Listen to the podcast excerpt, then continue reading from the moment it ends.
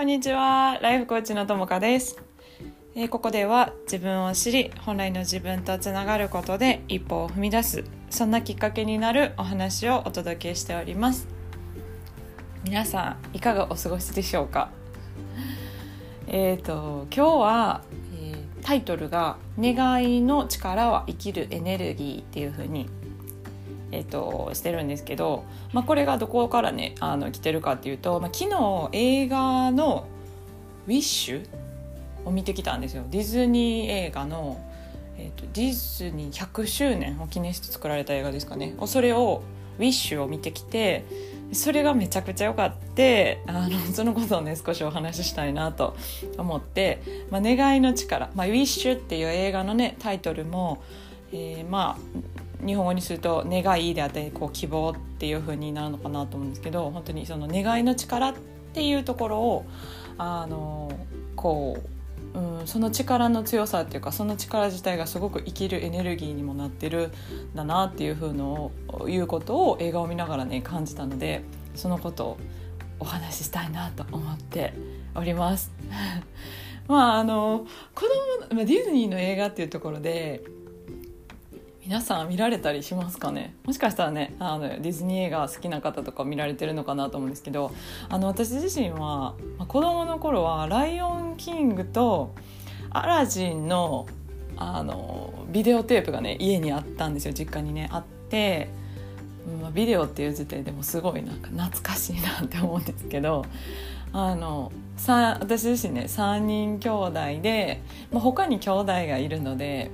誰かがそのビデオを見てたら必然的にそのリビングでねついてると別に見ようと思ってなくてもかかってたりすることがあったりするとなんかなんかトータルすると結構な回数多分ねその「ライオンキング」と「アラジン」に関してはめちゃくちゃ見てて、ね、なんか結構ストーリーをこう覚えてるぐらいそんなにあの記憶力良くないんですけど覚えてるぐらいあの見たなっていう子供時代の記憶はあるんですけどこう、まあ、年を重ねてこう大人になるにつれてディズニー映画をね見る機会ってほとんどこうなくなってきていてましてや映画館で見るなんてことはないですね、うん、全然最近ではディズニー映画ねそんな見ることなかったんですけど、まあ、それって多分あの私の中でディズニーどこかでね無意識の中でディズニー映画は子供が見るものって思思っててる部分があったんだろうなってね今振り返ると思うんですよ。でまあそんなねあの、まあ、ディズニー映画は子供が見るものみたいな感じで思ってる私が、まあ、ウィッシュをね見に行ってきたんですけどしかもね映画館まで行って。うん、でっていうのも、まあ、あのインスタグラムで、えー、とフォローしてる方があのストーリーかな何かでこう上げていたのがこう流れてきてもう目に留まってでそれからずっとね私の頭の中にこうなんか片隅に気になってあそういう映画あるんだなんかちょっと興味あるなっていうのがあってなんかこう急いで今すぐ見に行きたいわけじゃないけどでもずっとこのなんかちょっと気になる存在みたいなところであってででたまたまあの昨日ちょうど2月1日の、えーていうんですかファーストデーっていうんですかね映画のちょっとお得な日だったんですよね。でですだったんですよね。多分皆さん知ってると思うんですけど。あのあこれはいい機会だと。もしまた映画館でやってるんだったら見に行こうと思って、まあ、やってたので行ってきて。そしたらもうめちゃくちゃ良かった。あのこれはもう私が多分感情移入しすぎなんですけどあのめっちゃ感動してなんか平日のガラガラの映画館の中で泣いちゃうぐらいすごいねあの感動して。まああの内容についてねなんか細かく話すつもりはないんですけどあの本当に子供に向けた映画っていうだけじゃなくってなんか私たちこう大人に向けてこうメッセージをねすごい届けてくれてる映画だなっていうのを個人的にすごい感じたんですよ。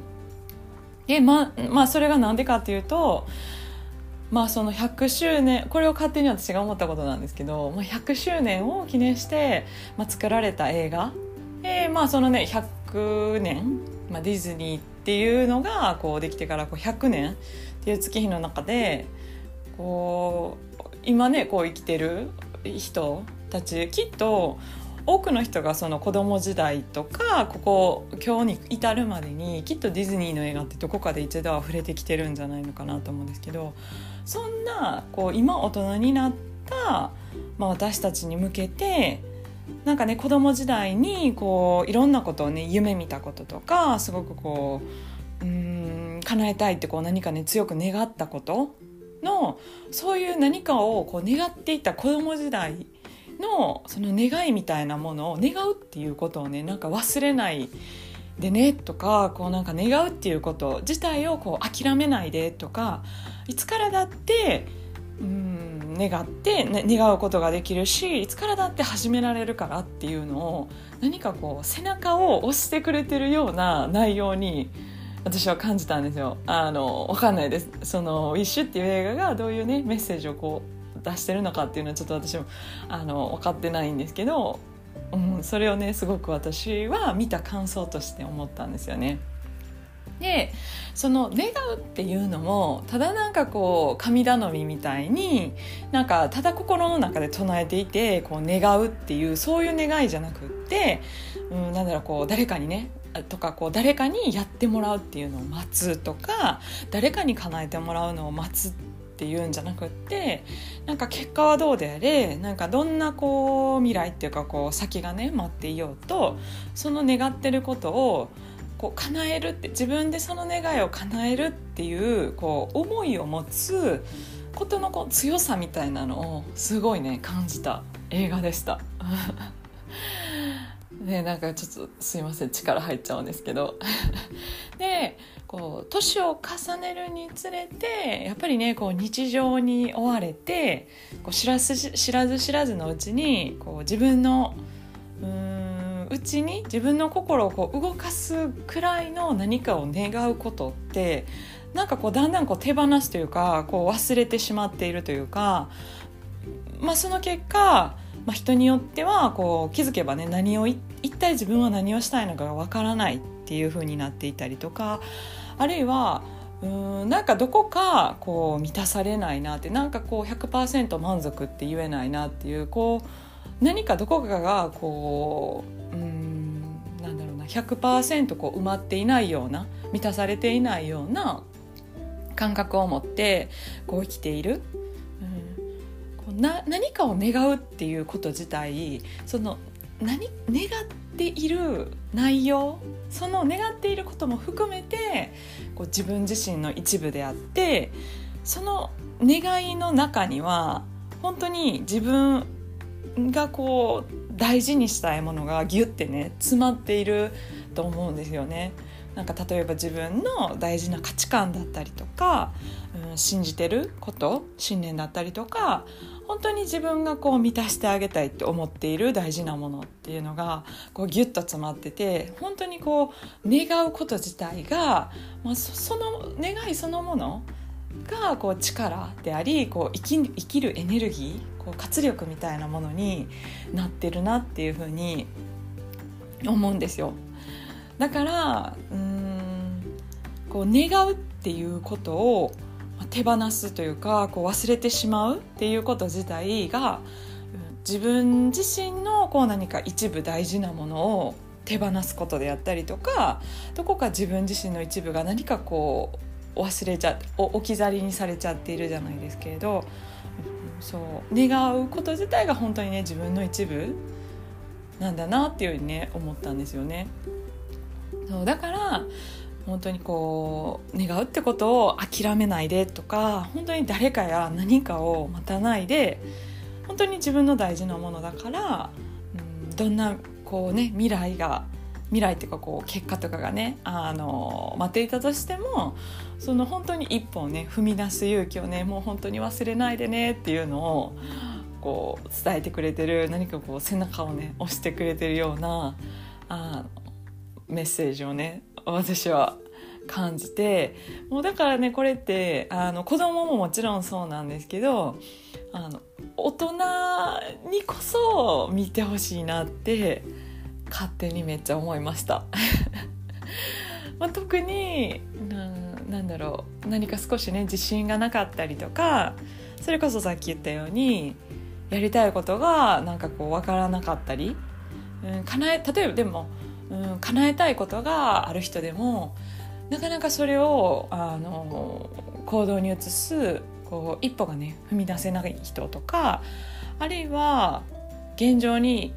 なな何か分かんないけどどこか満たされていないなって思う人。がこう、ね、まあ誰かにねこう背中をねこう押してほしいって思ってる人とかなんかそんな風に感じている人にはね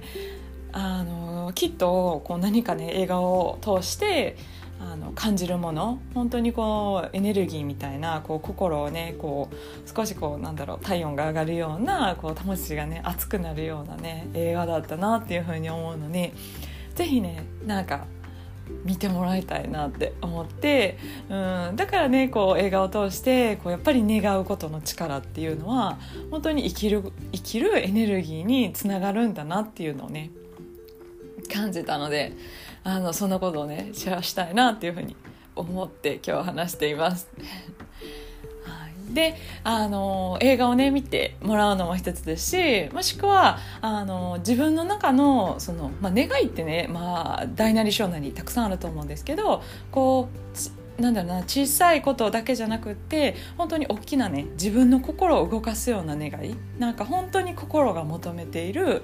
あの願いって何なんだろうなっていうのがなかなかね一人で自分自身で向き合っているだけだとこうそこまでねこう自分の中で掘り下げて考えるのがね少し難しいなっていう感じる方とかは是非ねこうコーチングっていうものを使っていただくことでよりこう自分の本当に、うん、潜在意識であったりこう無意識の中にねこう思っている自分がうん叶えたいって思っている願いっていうところにまでねこうコーチングっていうものを通してこう心をね少し解放させてあげてより向かい合いやすくこうより掘り下げて自分自身を知るってことがあのコーチングっていうものを通してあのしていただけると思うのでもしも一人で向き合うのが難しいなっていう方はねあのコーチングってものをよかったら活用してもらえたらなと思います。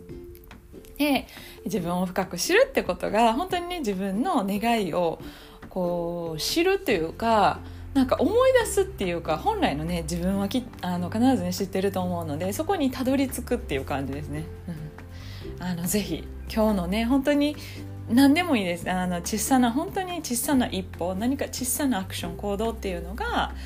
その先の未来のこう変化大きな変化にねつながっていくって思うので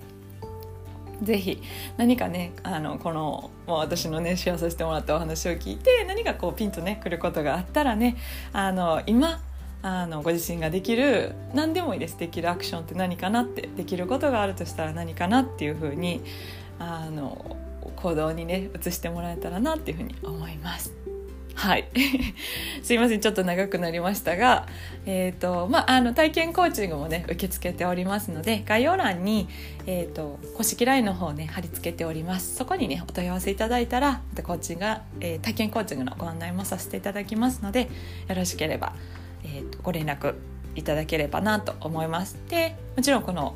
えエピソードの中のコメントであったり何かねご感想とか意見とかあの聞かせてもらえるとすごい嬉しいのでお気軽に何でも結構なのでメッセージもらえると嬉しいです。はい、では最後までお聴きいただいてありがとうございます。また次のエピソードでお会いできるのを楽しみにしております。さようなら。